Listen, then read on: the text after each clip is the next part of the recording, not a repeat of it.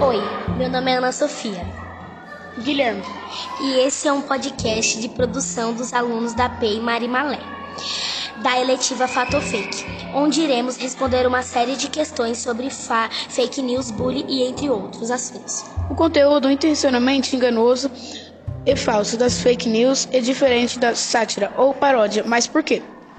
Porque estas notícias muitas vezes colocam manchetes em atraentes ou inteiramente fabricadas para aumentar o número de leitores, compartilhamento e taxas de clique na internet.